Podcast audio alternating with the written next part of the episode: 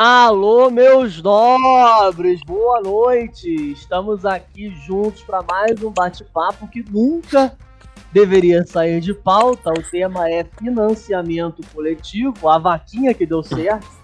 A gente está, nós estamos em transmissão direta para o YouTube, Facebook, Periscope, Dailymotion e também no nosso podcast no Spotify. O nosso bate-papo tem pesquisa e pauta produzidas pela Jupira Carrara e a edição e divulgação de Gustavo Uliana.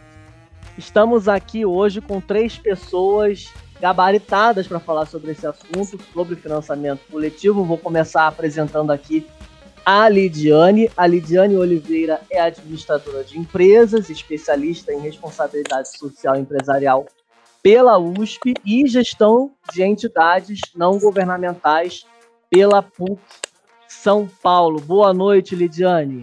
E Olá, boa noite, tudo bem? Obrigada pelo convite, prazer, Cadu, prazer estar com vocês aqui hoje. Eu que agradeço você estar aqui com a gente hoje. Também somando aqui nesse bate-papo, a Mariana Montag. Se pronuncia Montag, Mariana? Tá certíssimo. Mariana Montag, que é estudante de psicanálise do Instituto DIP, é pesquisadora no tema de arquitetura e gênero no Mora Digna, negócio social de habitação. Já colaborou em, com projetos na Guatemala, no Equador e em Uganda. É coordenadora na casa de Jadia, também se pronunciou assim, Mari? Na casa de Jadia, moradias autoconstruídas para mulheres em zonas rurais. Já já a gente vai falar sobre isso. E a cereja do bolo do currículo da Mariana é que ela é destaque da seleção da revista Forbes 2019 de jovens mais promissores no Brasil. Tudo bom, Mari? Tudo muito bem. Muito obrigada por tamanha descrição. e agradeço o convite também. Muito bem-vinda. Completando aqui o nosso time, Gustavo Henrique, cofundador e CEO na Charity, o financiamento coletivo do bem. E em seis meses, recentemente, a Charity, em seis meses de atuação e muito trabalho, conseguiu captar um milhão de reais para causas sociais. Tudo bom, Gustavo? Tudo bom, Cadu? Tudo bom, gente? Boa noite. É isso aí. A semana passada pra gente foi bastante especial, né? Que depois, que acho que num tempo curto, alcançar um marco desse bastante importante, né, pra gente. Muita gente que a gente ajuda. Cara, é, é incrível. Não tem como eu vou aproveitar, Gustavo, para abrir a pauta com você, porque eu tenho aqui claro. a pergunta para entender como funciona esse tipo de financiamento coletivo e eu gostaria de aproveitar para você contar um pouquinho da Charity para gente. Claro. Você quer entender primeiro como funciona, o que é financiamento coletivo, de forma geral, assim? Vamos lá. Tá bom. Cara, financiamento coletivo é basicamente um movimento social onde várias pessoas se juntam para poder viabilizar financeiramente alguma causa, algum objetivo, alguma coisa, alguma coisa que eles gostem e queiram pôr de pé. Então, a gente tem aqui o exemplo até da Mari, que já fez vários projetos legais, que já conseguiu realizar projetos muito interessantes nessa frente. A Charity é uma plataforma de crowdfunding social, a gente tem os recursos para que qualquer pessoa, empresa, ONG, qualquer um, é totalmente democrático nesse sentido, possa criar uma campanha, possa viabilizar algum projeto, causa que ele goste. Então, é, é um projeto assim muito interessante, porque quando você sai do mercado publicitário para você criar um projeto de impacto social, é uma coisa que, que eu acho que acho que é um caminho sem volta, né? é muito satisfatório você conseguir impor, colocar o seu talento, energia e putz, seu coração, sua emoção para poder fazer algo que efetivamente ajuda pessoas no final. Então isso é muito legal, né? A Chat nasceu há seis meses atrás e foi o que você falou, a gente bateu nosso primeiro um milhão na semana passada, a gente está conseguindo fazer bastante diferença na vida das pessoas, principalmente nesse período complicado de Covid, pandemia, etc. Então, cara, estamos nessa para ajudar de todas as formas possíveis. Tá certo. E, e assim, é... basicamente, basicamente isso, né? para falar de, de ajudar e de todas as formas possíveis, Mariana, conta para gente, por favor, como é, o que é o projeto A Casa de Jaja. Bom, o projeto ele é uma, uma pesquisa e prática sobre metodologias de autoconstrução para mulheres em zonas rurais, mas ele começou, acho que faz, é importante começar do começo, porque ele começou como uma pesquisa de graduação. Então, acho que tem um ponto bastante em comum com o que o Gustavo falou, dessa vontade de realizar alguma coisa concomitante à, à tua prática. De, você não está dentro da comunidade, você está dentro do meio acadêmico, dentro de uma empresa, mas você quer fazer algo. Então, eu comecei a fazer essa pesquisa, já trabalhava em Uganda, e eu comecei a fazer a pesquisa para conseguir tornar o projeto de graduação viável. Então, foi aí que começou a pesquisa e é sobre construção de casa, ensinando para mulheres metodologias de construção, mas a pesquisa faz parte de reinventar essa lógica construtiva que ela é dominante. Então, reconhecer as práticas opressoras né, do patriarcado e do machismo para conseguir repensar essa lógica de autoconstrução. Legal. E o que mantém, como se mantém o projeto A Casa de Jadia, como ele é sustentado, como ele é sustentável também, né? Uhum. Bom, eu acho que esse é um tema agora que a gente está olhando bastante para ele, frente também ao Covid, porque estão surgindo várias questões, principalmente sobre essa questão da autonomia. Eu acho que a, a ponte, aí eu não sei, vocês, acho que é uma coisa super importante para a gente discutir, que eu antes enxergava a autonomia de uma maneira, então, autonomia é quando você tem todos os seus direitos humanos garantidos e você consegue proporcionar ele e atrelar isso à sustentabilidade. Né? Mas eu vejo hoje que muitos lugares onde a autonomia era levantada, hoje a gente vê que essa autonomia ela se tornou muito vulnerável. Então, pessoas que tinham uma autonomia garantida, né, pessoas em zonas rurais, hoje elas o escoamento de produção familiar orgânica não não tem, enfim. Então, o projeto hoje, ele iniciou com a construção da casa, pensando na sustentabilidade do projeto, e o que a gente está pensando em fazer agora é rever essa sustentabilidade, porque a sustentabilidade poderia ser de conhecimento, entendeu? Então, a gente pratica e distribui democraticamente esse conhecimento das metodologias pensadas, mas ao mesmo tempo como que a gente repensa essa, essa semente da autonomia, porque agora no Covid a gente percebeu que ela é uma semente frágil. Então, eu acho que eu tenho menos respostas e mais perguntas. Eu te rebato uma pergunta de novo. Vou passar a palavra agora para a Lidiane, porque a Lidiane tem experiência em projetos nesse sentido. Lidiane, conta para a gente o perfil do doador perfil de doador do brasileiro na sua experiência com responsabilidade social? É, acho que são dois temas, né? E eu, eu vou focar um pouco no perfil da doação mais empresarial e vou fazer um, um uma compartilhada aqui com o Gustavo nesse perfil do doador pessoa física, né? Quando a gente olha para o universo empresarial e a gente vê iniciativas como a da Mari, incrível, entrei lá no seu site fiquei louca para doar, mas já não podia mais, ela já atingiu todas as metas. É muito difícil você trazer esses projetos para o universo empresarial, né? ela teria muita dificuldade de ser financiado por eles. Por quê? A gente vive um, um momento é, antes Covid, né, já que as empresas elas estão mais conectadas a, a, aportar recursos em empreendimentos que estão alinhados ao seu negócio. Né? Então, ela precisaria buscar é, empresas que pudessem entender o alinhamento daquele, da, dessa atividade ao próprio negócio dela e então aportar.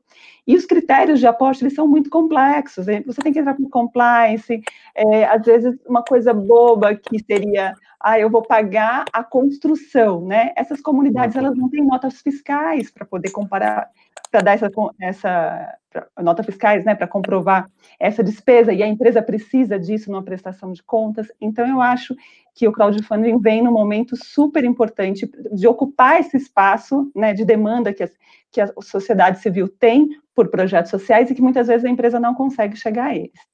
O que a gente tem visto é o movimento das empresas também com uma das linhas do crowdfunding, que é o matching funding, né? Que é que ela, quando a empresa ela é, ela busca uma causa e ela dá um, um financiamento correspondente a ele. Então, a gente tem é, visto é, a XP Investimentos fazendo agora, o Colabora agora, na época de Covid, então, toda doação, ela dobra essa doação, com um valor correspondente, a gente tem o Grupo Balgart, é, com Juntos pela, Z, pela Zona Norte, né, pela ZN, onde também as pessoas doam para os projetos da Zona Norte e a empresa doa na mesma proporção. Então, tem um novo perfil de doação das empresas também entrando na linha do crowdfunding, só com o nome de matching funding. Gustavo, uh, queria fazer uma pergunta para você em relação a charity. Quais são os pré-requisitos para criar um financiamento coletivo de sucesso com a Charity Sim. e quanto tempo se leva para se concretizar uh, esse projeto? Conta para a gente um pouquinho, por favor, a mecânica das metas. Eu acho que é até uma, assim, existem basicamente três coisas que são muito importantes quando você quer ter um crowdfunding de sucesso, né, um projeto bacana. A primeira coisa é que você precisa ser extremamente transparente, né? As pessoas, os doadores, eles demandam transparência, né? Mais de 60% das pessoas falam que doariam só para campanhas que explicam muito bem como elas vão usar o dinheiro. Então, isso é fundamental que a pessoa saiba deixar bem claro como ela vai usar, como vai ser. Isso é uma das coisas, né? Além de você também fazer é, toda a comprovação, mostrar depois, conforme está rolando a campanha, você consegue na plataforma, na Shared, você consegue fazer atualizações e, e mostrar como que você está usando o dinheiro que já está recebendo, o que, que você já está conseguindo viabilizar. Então, assim, transparência é muito importante. O segundo ponto é você conseguir descrever bem a sua história. Então, você precisa vender o peixe. A Mari sabe, né? Ela criou um crowdfunding que arrecadou bastante dinheiro, é difícil arrecadar o tanto que ela arrecadou, e um, um processo nesse sentido, você precisa conseguir vender isso muito bem, você precisa explicar muito bem, você tem que ter paixão pelo que você está fazendo. Se você não tiver paixão, se você não tiver energia para pôr em cima disso, você não vai conseguir financiar, porque dá bastante trabalho.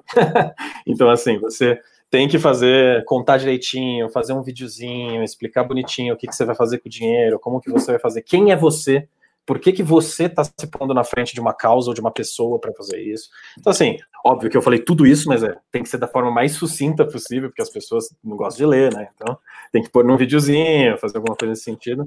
E o terceiro ponto que é super importante para você poder ter uma campanha de sucesso é, a sua rede de contatos. Então, ou você conseguir usar muito bem a sua rede pessoal e também conseguir explorar uma nova rede de contatos, ou que aí vem justamente o share da charity, né? Saber compartilhar e conseguir levar essa mensagem no lugar certo. Então, assim, a gente sabe que três, assim, de forma geral, né? Tem um número que o Bando, que é um grupo que trabalha crowdfunding, são especialistas nesse assunto que eles falam que 3 a 5% das pessoas que entram na sua página efetivamente doam para sua campanha. Então, quando você tem campanhas muito grandes, é só você fazer as contas. Quantas pessoas você tem que trazer para sua campanha para você viabilizar? É toda uma questão lá de você ver o ticket médio, quanto que você recebe, como que você faz. A gente tenta facilitar isso na Charity, então você sabe quantas pessoas estão acessando, qual a conversão que você tem, quanto que é o ticket médio que você está recebendo, para justamente você tentar usar estratégias e conseguir financiar melhor o seu projeto. E isso é super importante, mas e, e não só isso, né? Existe, tem uma mentalidade também, que é super importante entender que não é só porque você tem um projeto na internet que pessoas vão simplesmente aparecer do nada e doar para você. Então, isso é fundamental, né? Assim, por mais legal que o projeto esteja, você precisa se dedicar e ativar essa rede de contatos para poder receber. Né?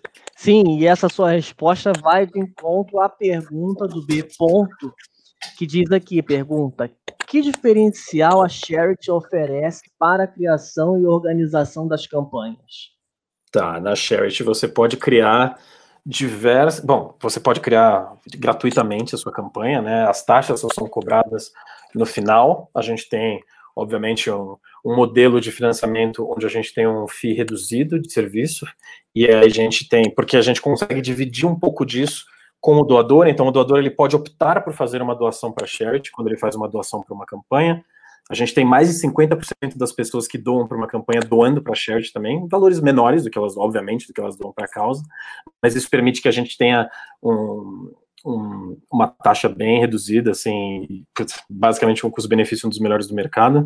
A gente tem o que eu gosto, me orgulho muito, que é o que a gente ouve dos nossos, uh, dos nossos criadores de campanha, que a gente tem um atendimento impecável, né? Então, assim, a gente se preocupa em falar com todas as campanhas que estão se desenvolvendo muito bem. Então a gente tem um contato humano com as pessoas, a gente tira a dúvida qualquer que seja que a pessoa tenha, a gente ajuda ela com dicas, a gente tem um assistente inteligente, tanto na criação, que vai te dando as dicas de como descrever sua campanha, também como é, durante ela você tem um checklist lá, uma gamificação que a gente fez, baseada até nesses três pontos que eu acabei de falar que são importantes, que para você saber se você está fazendo tudo direitinho e continuar. Na Shared, inclusive, você pode criar um grupo, você não precisa fazer tudo sozinho, então você tem co-criadores que você pode convidar para fazerem parte da sua campanha e dividir um pouco essa responsabilidade. É aquele negócio, né? Como a rede de contatos é importante, quanto mais pessoas envolvidas, maior a rede de contato. Então, a gente tenta estimular as pessoas a conseguirem é, putz, dar todos os recursos para que elas consigam financiar a própria campanha deles. Inclusive, está super convidado aí a pessoa que fez a pergunta, se quiser criar uma campanha com a gente, não tem problema nenhum. Boa. Só chegar, vamos lá. Boa, boa, boa. Eu vou começar a entrar agora aqui no assunto sobre a, a forma como esses projetos de financiamento coletivo agilizam é, e, e sustentam projetos como o da Mariana.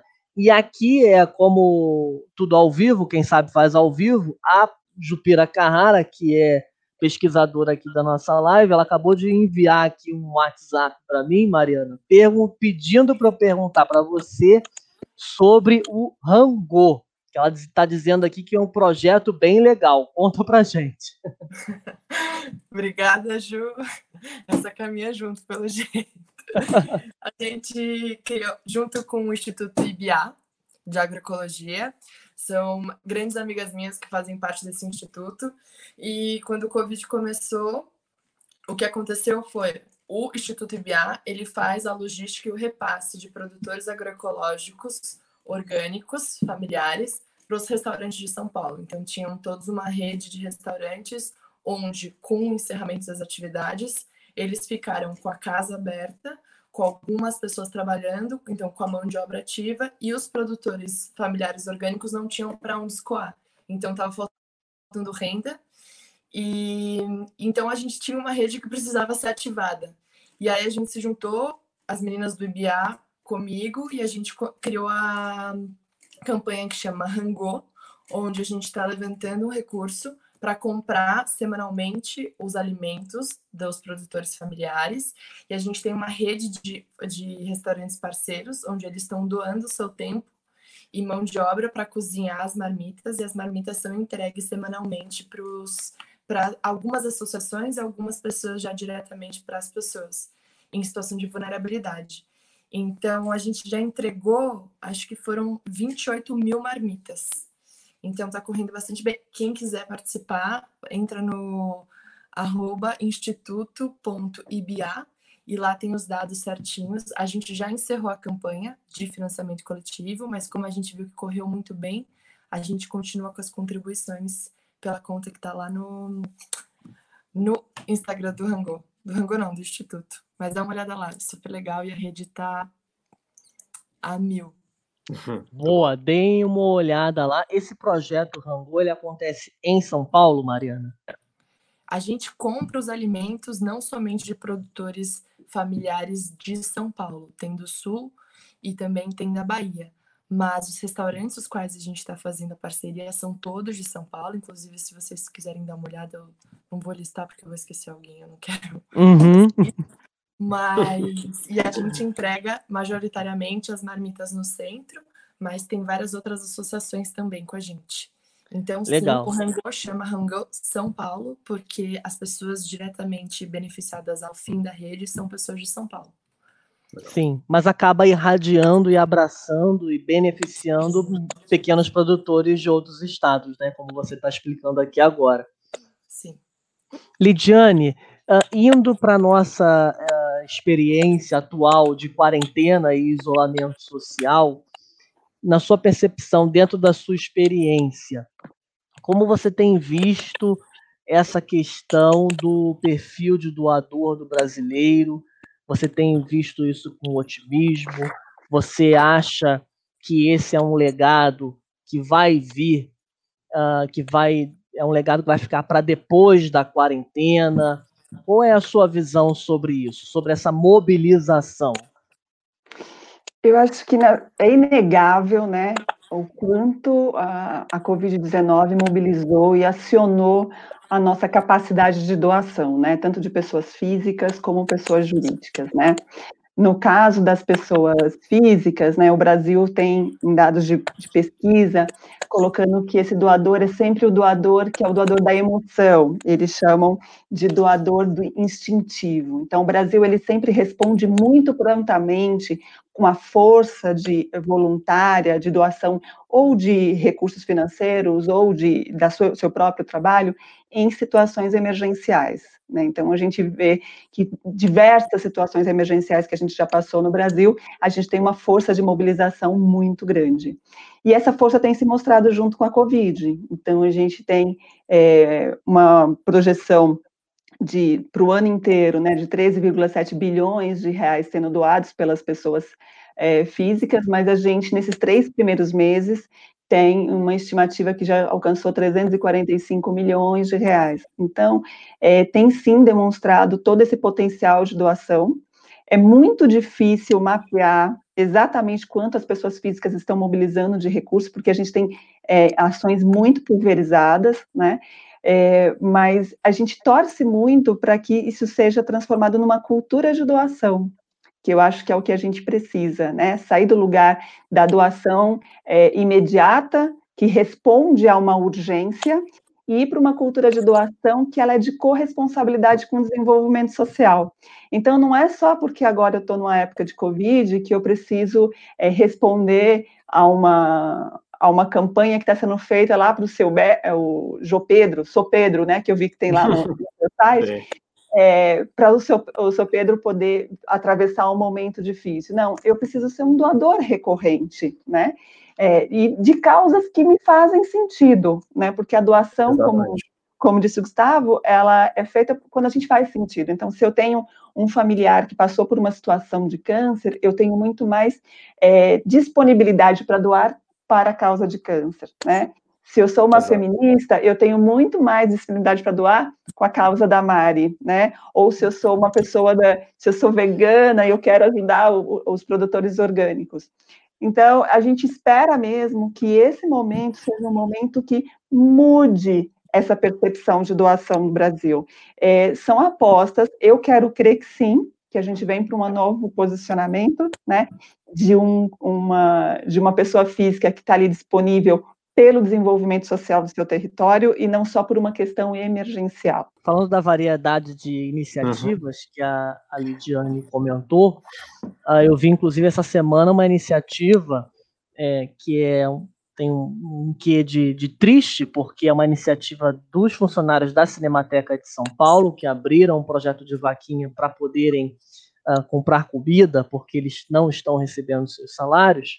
Vou trazer também aqui um exemplo da Carolina França Barbosa, que doou para Paraisópolis através da plataforma Via Vaquinha, e ela diz: Mas me falaram que havia uma denúncia de desvio de recurso pela própria Vaquinha.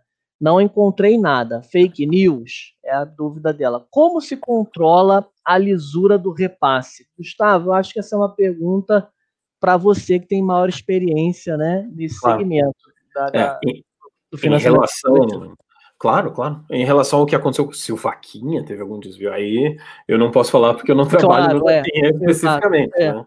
Eu acho muito pouco provável, porque na verdade, quando você cria um projeto dentro de uma, uma plataforma de financiamento coletivo, no, na Charity, no Benfeitoria, no Catarse, no Vaquinha, em qualquer um desses caras, o, o, que acontece é o seguinte: você vai ter o repasse sendo muitas vezes, já principalmente quando você tem uma ONG, algum projeto grande, diretamente conectado à conta bancária desse projeto. Então, por exemplo, na Charity, se você quiser criar uma, uma por exemplo, uma campanha para ajudar Paraisópolis na Charity, se você tiver uma ONG por trás disso, você já coloca efetivamente a conta bancária deles. Tem, esse dinheiro não passa pela gente, entendeu? Por isso a gente, especificamente na Charity, eu posso falar por eles, eu sei que o Benfeitoria usa o mesmo gateway que a gente, então, e o Catarse também, então, com certeza não passa por eles também, é um negócio que vai direto, então, justamente para blindar e para dar mais segurança para os doadores nesse sentido.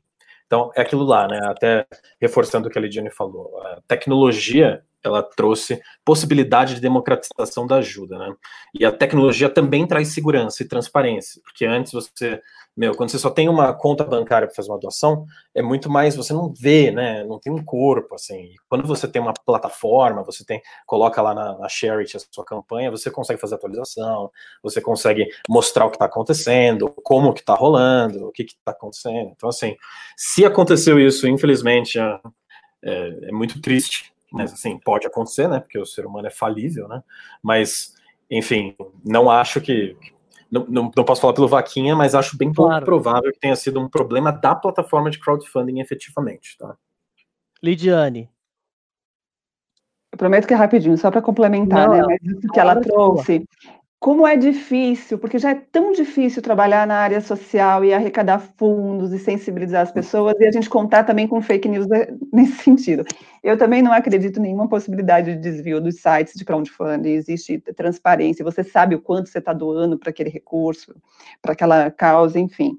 Mas essa é a terceira causa de não doação das pessoas no Brasil. Né? Então, quando o Gustavo fala de todo o potencial que a gente ainda tem de doadores que não usam as plataformas é, e que não doam, e as pessoas, quando são perguntadas por que, que você não doa, né? Então, no primeiro lugar, muitas vezes porque ele não é solicitado, ninguém pediu, então ele não vai doar, né? É, em segundo lugar, porque ele não tem recurso financeiro. É, e o terceiro lugar é porque não confia que o dinheiro vai chegar onde ele deve chegar. Né? Exatamente. Então, por isso, a importância da transparência nesses processos, eu acho que o crowdfunding traz isso muito bem, né? Quando eu vejo lá o, o vídeo da Mari, eu, eu me senti completamente segura em querer doar para o projeto dela, né? Porque você vê que tem um objetivo muito claro, que tem uma metodologia, que vai ser olhado resultados, que tem um sentido de ser, que tem um grupo capacitado para estar tá ali junto com aquelas mulheres e chegar no resultado final. Então você gera essa confiança. E o crowdfunding com os pequenos vídeos, ele, ele traz esse lugar, né, de você se sentir mais próximo, mais presente do projeto, né? Então, Sim. infelizmente, em terceiro lugar, as pessoas não doam porque elas não confiam que esse recurso chegue para quem de fato precisa chegar. Né? Isso é uma questão cultural do, do nosso país também. Mariana, Sim. você já recorreu a projetos de financiamento coletivo, a gente comentou aqui no início da live, correto? Sim. Eu tenho uma pergunta para você que é o seguinte: você acredita que a experiência do crowdfunding, do financiamento coletivo, colabora e agiliza esse processo entre a ideia e o propósito final? Olha, para mim, com certeza, porque você é como se nós, pessoas físicas, a gente conseguisse comandar o tempo da relação da entrada de recurso com a viabilização. Mas, ultimamente, também eu tenho refletido bastante, principalmente em relação ao Covid e os financiamentos coletivos, que eu acho importante da gente, como sociedade, entender qual espaço o financiamento coletivo ocupa dentro da de uma gestão de recursos de uma nação. Então, às vezes, eu sinto que é maravilhoso que a gente. Eu nunca conseguiria ter feito nenhum dos projetos que foram executados se eu tivesse esperado algum edital ou se eu tivesse feito por outras vias ia sair completamente fora do cronograma esperado e que a necessidade demandava. Mas o que eu venho refletindo bastante é que eu, por exemplo, busco sempre uma, um caminho de uma revolução, digamos assim. Claro que no dia a dia a gente vai construindo uma nova história, mas eu aposto muito em realmente repensar a estrutura de poder. Então, eu gostaria de. Eu sempre revejo que, por mais que eu sempre vá em busca do financiamento coletivo e porque eu também sou uma pessoa atrelada pelo impulso, eu quero ver as coisas acontecerem, eu quero estar envolvida na ação, mas eu acho que para a gente realmente transformar a situação, o poder político ele precisa estar envolvido, ele precisa ter desejo de repensar essa estrutura. Então, eu gostaria também de, ao mesmo tempo que eu vejo as pessoas tão interessadas para colaborar nas causas e direto me perguntam o que está acontecendo, onde você está envolvida e tudo mais.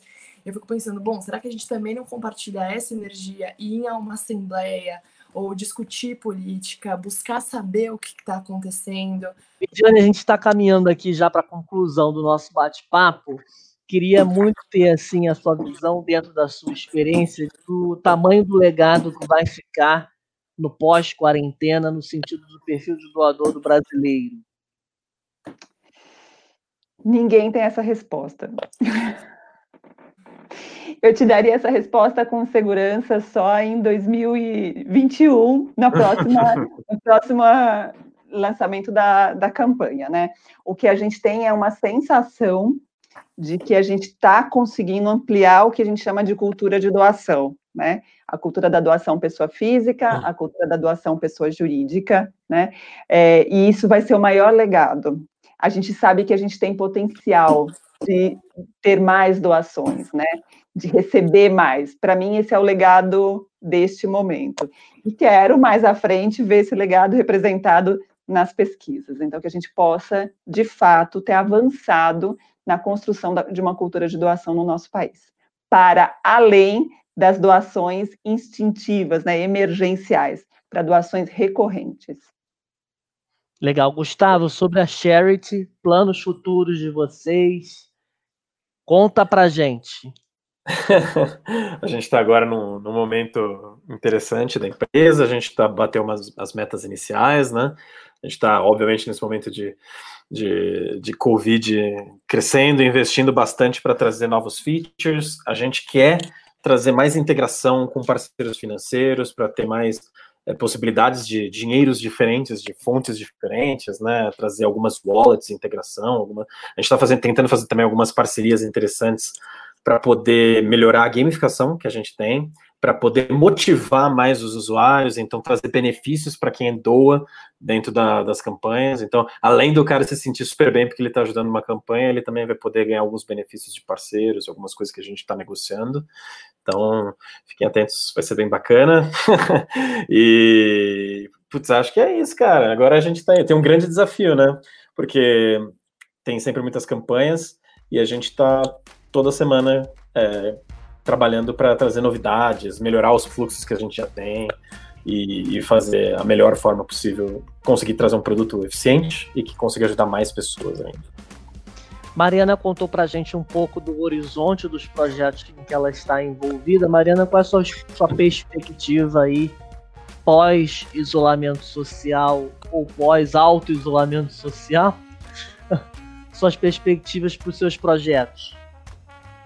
Ah, eu acho que o que eu estou sentindo agora e indo mais a fundo nas pesquisas e nos questionamentos é de fato tentar amarrar todos os pontos se eles não tivessem a tomar coragem de ter uma perspectiva. Acho que o Covid deixou pra gente uma mensagem de que todo cuidado é pouco, no sentido de cuidado coletivo, né? Não dá pra gente tomar como prevenção mínima coisas como lavar a mão, sendo que tanta gente não tem como lavar a mão, não tem água corrente.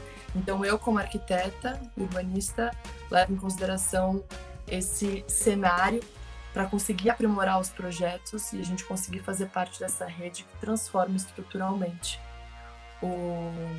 as demandas, né? Sem dúvida. Eu quero muito agradecer a sua participação aqui, desejar também sucesso aos seus projetos, tá, Mariana? Uh, e, por favor, de alguma forma, quando você quiser compartilhar, manda pra gente que a gente multiplica, tá? Muito obrigado, sucesso de verdade nos seus projetos. Mariana chegou até aqui porque eu convidei o Gustavo. Gustavo me indicou o seu nome, achei maravilhoso essa essa conexão, essa rede, essas lives estão trazendo essa possibilidade. É algo maravilhoso. Obrigado por você estar aqui com a gente, Mariana. Muito, muito obrigada a vocês. Foi muito bom compartilhar e conhecer vocês. Lidiane, essa é a segunda participação da Lidiane aqui no nosso canal. Muito obrigado. Eu, Eu vou deixar aqui convites para você voltar, porque você acrescenta Obrigada. muito nesse assunto. Muito obrigada. Foi um prazer estar com vocês também e conhecer um pouco mais desse universo do crowdfunding, que eu confio demais, que vai trazer muitas mudanças positivas para a nossa área social e econômica.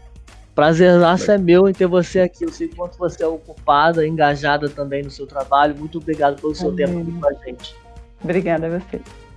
Gustavo, sucesso na Charity que vocês alcançaram agora um milhão em meses de atuação, que vocês logo alcancem uh, 2 milhões em menos meses. Sucesso para vocês. Mais. muito obrigado, Carlos. Foi um prazer conhecer. Foi muito legal aqui o papo. Foi, putz, eu tinha altas expectativas, bateu todas. Acho que foi muito legal todo o papo que a gente conseguiu desenvolver aqui. Muito obrigado pelo convite. Quando precisar, aí, cara. Obrigado, obrigado você pela abertura, obrigado você pela participação. Você de pronto aceitou nosso convite, sou muito grato por isso. Ah, tem que ser, né? Acho que é, todo mundo tem que colaborar um com o outro, né? Principalmente nesse momento, colaboração é sempre positivo. Fiquem com Deus, até domingo, três horas da tarde. Um abraço. Tchau, tchau.